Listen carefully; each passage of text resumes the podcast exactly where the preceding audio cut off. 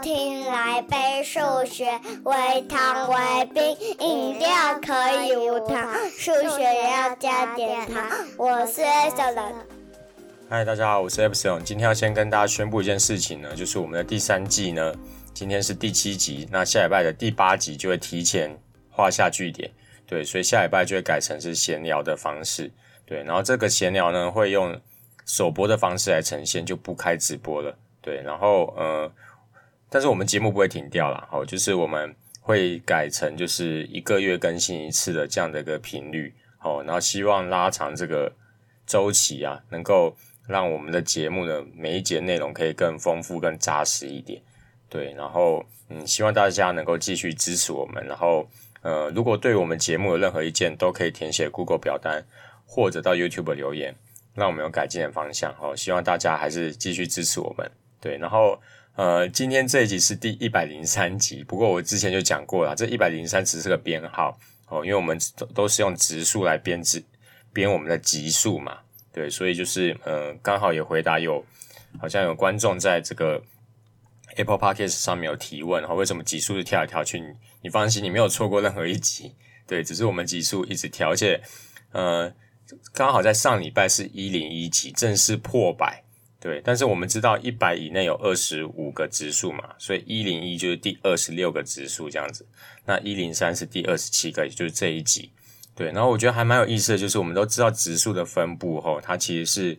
嗯、一开始是很密集的，然后后来是越来越散的。对，然后，呃，所以一百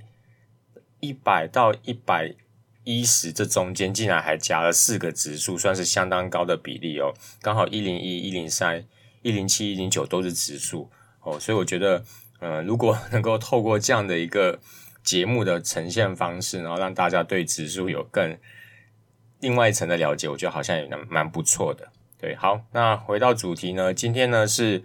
二零二一年的六月三十号，也是二零二一年上半年最后一天了。哦，那下礼拜的七月一号呢，是一个著名的。德国数学家莱布尼兹的生日，没错，这莱布尼尼兹我们之前有介绍过他了，我们这集再稍微详细介绍一点。对，那他呢是德国的哲学家和数学家，所以他算是一个通才，还被称为是十七世纪的亚里士多德，可见他的这个对他的评价是非常高的。对，然后除了在哲学和数学上面，呃，他哲学上面呢是这个乐观主义。对，然后还被称为是和笛卡尔和斯宾诺莎呢，称为是十七世纪最伟大的三个理性主义的哲学家，所以他在哲学上的地位可能跟数学是一样高的哦。对，所以是我觉得是蛮厉害的。对，然后他的这个有留下著作的这个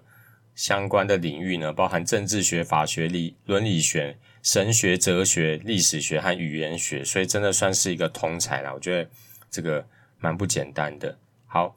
然后他出生，呃，出生没多久之后，他爸爸呢是一个这个教授。出生没多久，六岁的时候，他爸爸就去世了。对，然后但是他给 他留下一个私人图书馆给这小莱布尼兹，所以可见说，嗯，他从小就有很丰富的资源，可以好好的这个自学。对，所以也。导致于他可以说是非常非常博学通才，对。然后，呃，要这边要先介绍一下他在数学上的贡贡献。第一个就是微积分啦。哦，那微积分大家都知道嘛，我在牛顿的那一集有讲过，就是嗯，这个呃，牛顿和莱布尼兹算是同时间不同的方式，可以说是发展出微积分这个学问，对。然后，但是呢，就是因为那时候牛顿比较有名嘛。对，然后所以就有这个想要利用他的这个名气和这个权力地位，然后巩固这个微积分发明者的一个这个称号。对，然后我我也那时候也说过嘛，他们还这个英国皇家学会还做一个调查，说，呃，成立一个小组调查说，嗯，微积分到底谁发明的呢？后来发现，嗯，就是牛顿发明的，没错，那不废话嘛，因为那个。英国皇家学会就是牛顿主持的，而且甚至那个连调查书都是牛顿自己写的，所以就是球员接他裁判嘛，吼，所以我觉得这个这部分牛顿那边讲过，但我还是觉得还蛮有趣的。对，那我也讲过，就是因为这样子，呃，英国人为了挺牛顿嘛，对，所以就是改采，就是用牛顿用的符号。可是其实除了英国之外的这个其他各国都是采用莱布尼兹符号，所以还因为这样导致于英国在数学发展上受到了一个影响，就是有我我是有印象有听过一句话，就是因为这样子导致于英国数学落后了一百年。那不然不知道我们那么夸张了，对。然后另外一个这个呃莱布尼兹呢，他还有一个很有趣的发明，应该说他的贡献就是二进位。好，我们都知道二进位在目前的呃，尤其是你也对资讯有稍微理解的人都有，就是对二进位很熟悉嘛。对，那没想到莱布尼兹在一七零一年的时候，他就这个把二进位的算术体系建构好了。对，然后他还向法国的皇家学会提了论文，描述二进位。对，然后但是这个科学院院长觉得这个东西好像没什么用，不知道你发明这干嘛？对，然后一七零三年的时候，他还这个莱布尼兹还补充了这伏羲的六十四卦，对，也就是我们这个中国的这个那个应该叫什么易经？对对对的六十四卦，然后来呃强调自己的这个二进位的一个论点。对，但是。在那个时候，大家不知道这个二进位到底有什么实际上的作用或要干嘛，对，所以就是一直到后来电电脑发明的时候，二进位才真正被推广出来。在莱布尼兹时代，这个是不被特别重视的一个呃一个体系，对。然后莱布尼兹跟中国也是没有关系的，对。那他就是他。很早之后，莱布尼兹就说，二进位是有世界普遍性的最完美的逻辑语言。后来也被证实就，就就是如此啦。就是我们会用 true false 那个真值表，那其实也算是一种二进位。对，然后呃，目前在德国还有一个莱布尼兹的手稿，它的标题写一与零，一切数字的神奇渊源。所以他认为就是只只需要用到一零，我们就可以呃。就是建构整整个数字的这个世界，对。然后莱布尼兹呢，在一七一五年到一六年的时候，还曾经嗯跟法国的数学家呃写信给法国数学家，然后他的主题是论中国人的自然神学，对。所以当中是描述他对中国信仰的看法，然后再加上前面他有把这个他在二进位的这个呃文章里面，或者说论文里面有提到。这个中国的伏羲六十四卦，对，所以可见于他对这个二进位真的是，应该说他真的是对中国文化是有一点点的研究和理解的，对。好，所以今天呢，呃，就是七月一号是莱布尼兹的生日哈，然后所以呃，就是除了我们所比较熟悉的知道的这个呃他的微积分上的贡献之外，其实他在二进位上。可以说是应该没有人会跟他抢这个二进位发明者的头衔了。对，好，那今天我们要喝的饮料呢是这个乌弄的冬露，诶，冬露霜冻，对，就是这个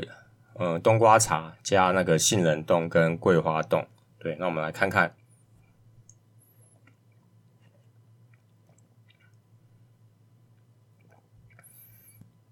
它的味道非。非常的丰富，对，因为它又有冬瓜茶，又有杏仁冻，还有那桂花冻。我自己喝起来是觉得 用冬瓜茶来当基底是不太适合的。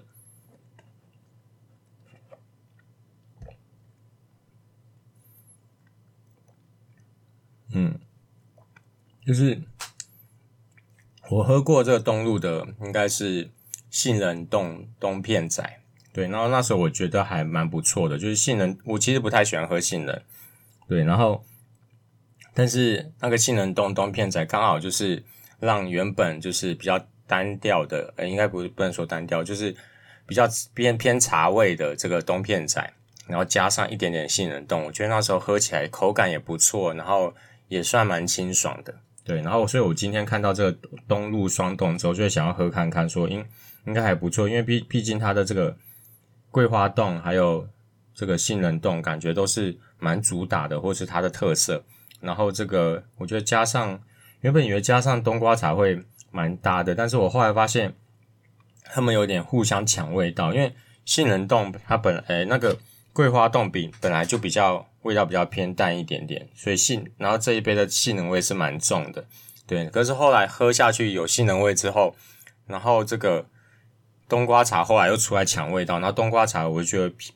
蛮甜的，对，所以互相抢来抢去会让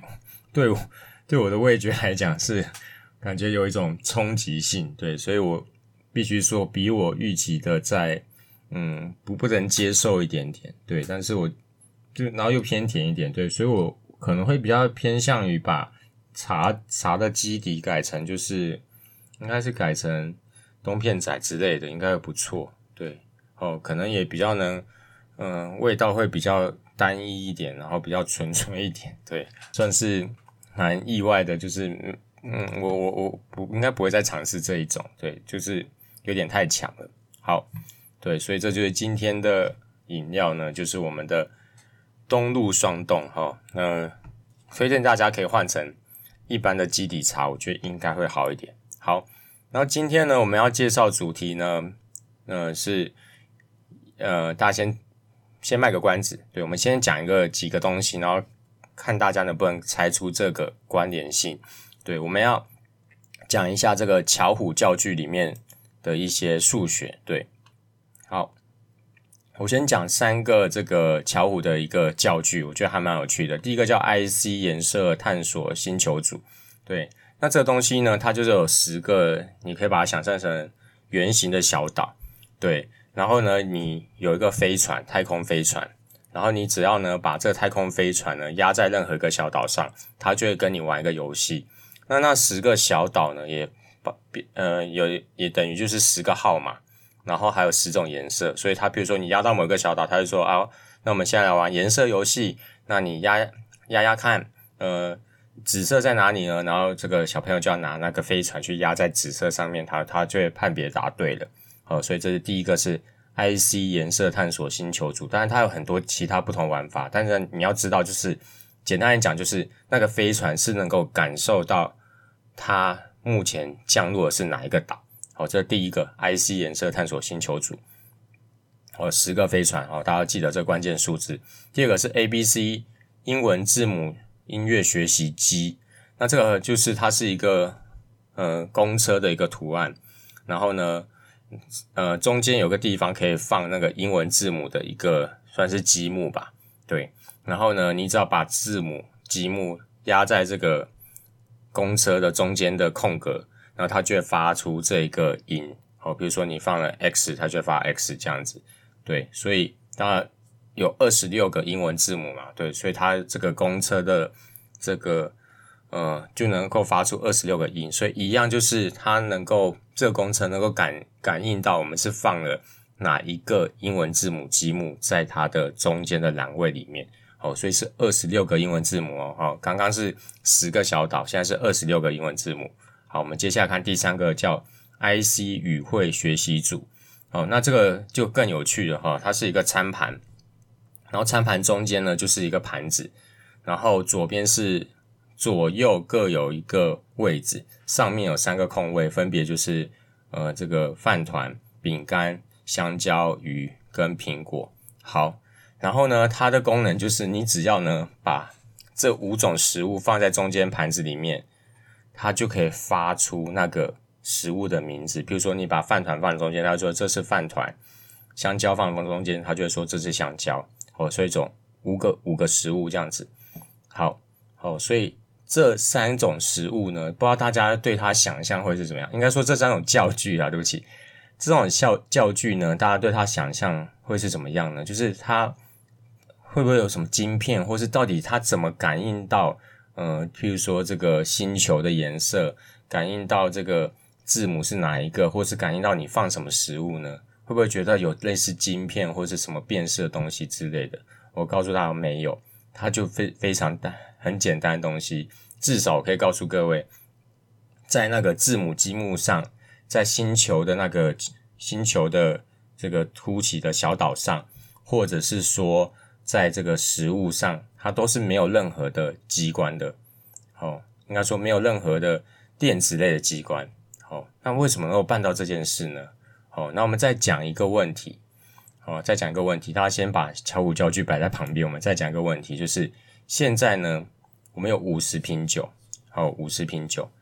然后当中呢，只有一瓶有毒，只有一瓶有毒哦。然后现在给你六只老鼠，让你做实验，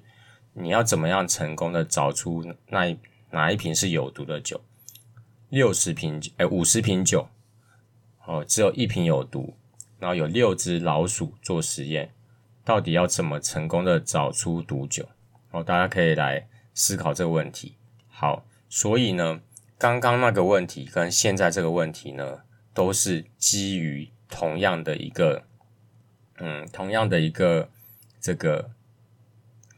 数学的基础，那就是我们刚刚提到莱布尼兹所发明的二进位。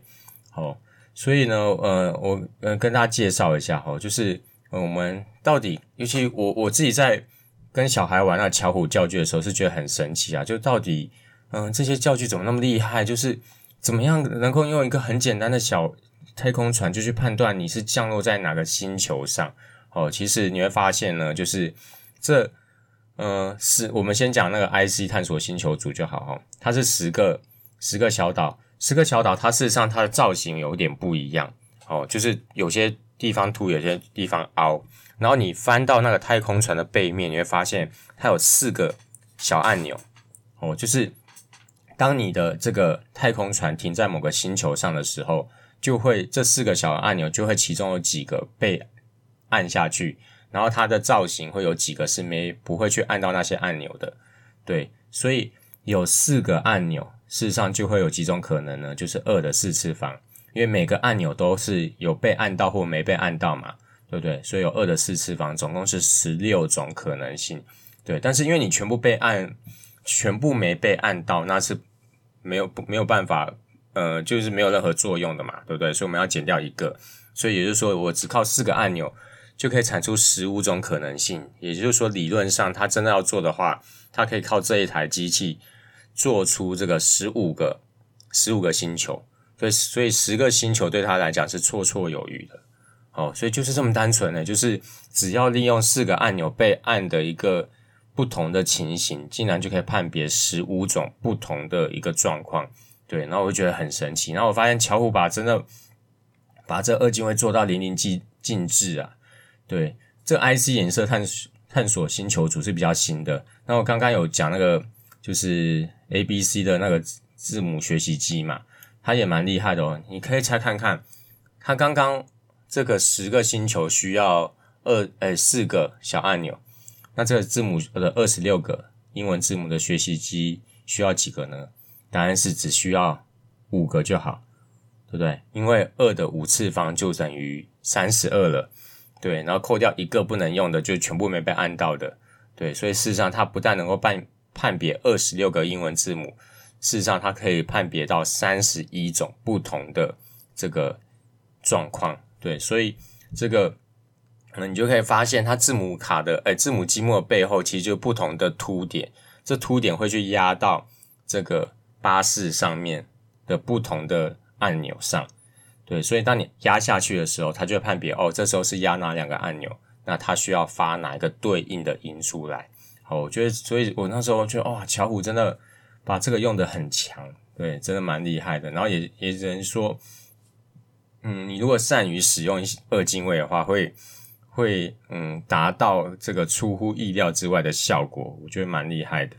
对，好，然后嗯、那接下来那那跟刚刚那毒酒问题有什么关系呢？哈、哦，就是五十瓶酒六个老鼠，那我到底要怎么样成功的找出毒酒是哪一瓶呢？那六只老鼠呢？哦，就是每一对于每一瓶酒而言，它都有喝和不喝两种选择嘛，对不对？所以虽然只有六只老鼠，但是我们总共这给这老鼠的喝法可以有二的六次方，也就是六十四种喝法，对不对？譬如说有一瓶酒是大家都喝，有一瓶酒是呢只有第一只不喝，其他都喝，这样子，对不对？所以那扣除那个每一只老鼠都不喝的状况，因为这样没办法实验嘛。对不对？所以其实会有六十三种喝法。那我们刚刚讲过，总共五十瓶酒啊，我们只要把每一瓶酒对应到一种喝法，然后接下来再用这个配方表去配出每个老鼠喝的酒的呃酒的状况，然后再给六只老鼠分别喝下他们专属的特调的酒下去之后，接下来看看嗯、老鼠死的状况。哦，虽然有点残忍啊，哦，但是就可以知道是哪几哪一瓶酒有问题了。譬如说，假设六只老鼠不幸全部都死了，对，那就代表嗯，譬如说我们的第一瓶酒是六个老鼠都有喝到，那如果六只老鼠都死了，就代表这第一瓶酒有问题。那如果有一瓶酒是只有第一只老鼠没喝，然后其他五只都有喝，那后来发现除了第一只老鼠之外，其他五只都死了，那就代表是这一瓶酒有问题嘛，对不对？因为没喝的没死，喝的都死了，对不对？好，所以只要透过很简单的二进位的一个概念，然后我们去调出对应的配方，你看哦，只需要六只老鼠，我们就可以检验出五十瓶酒里面有哪一瓶是有问题的，对吧？那嗯，大家都知道这个指数的威力是很强的。那如果呢，我们有十只老鼠的话，对不对？二的十次方，我们可以检查上千瓶的酒，哦，是哪一瓶是有毒的，哦，有问题的。对，那当然不一定要用到这个什么毒酒、毒老鼠的问题啦。但是我觉得，嗯，就像我们前面包含巧五二进位的例子都好，就就是你善用二进位的话，其实你可以做出一个，我觉得是展很有威力的一件事情。对，好，而且。呃，我我今天后来觉得很神奇的，就是我本来在想说今天主题是什么，后来发现，呃，尤其这是我们蛮有纪念价值的，算是周更的最后一期了。对，后来我发现，哎，这主题还蛮有意思的，就是讲一下二进位，哦，还有它的应用。就后来呢，我我也我也有查到，就是莱布尼兹是七月一号生日，所以可以讲。就后来没有想到，在查莱布尼兹资料的时候，我本来都觉得它只是微积分的那一个方面而已。没想到他竟然在二进位上也有那么独特的贡献，刚好要跟我今天要讲的主题一模一样，对，所以我觉得还蛮神奇的。我已经好，应该至少第二次做做资料做到这样的，就是我要讲的主题刚好跟那个礼拜的这个数学家的内容有关。对，好，好，那就是以上呢就这一节节目内容啦。好，那如果喜欢我们的节目的话，都可以呃填写 Google 表单，然后让我们知道你的想法。然后也可以到 Apple Podcast 五星推爆我们哦。好，那感谢您的收听，我们下礼拜再见啦，拜拜。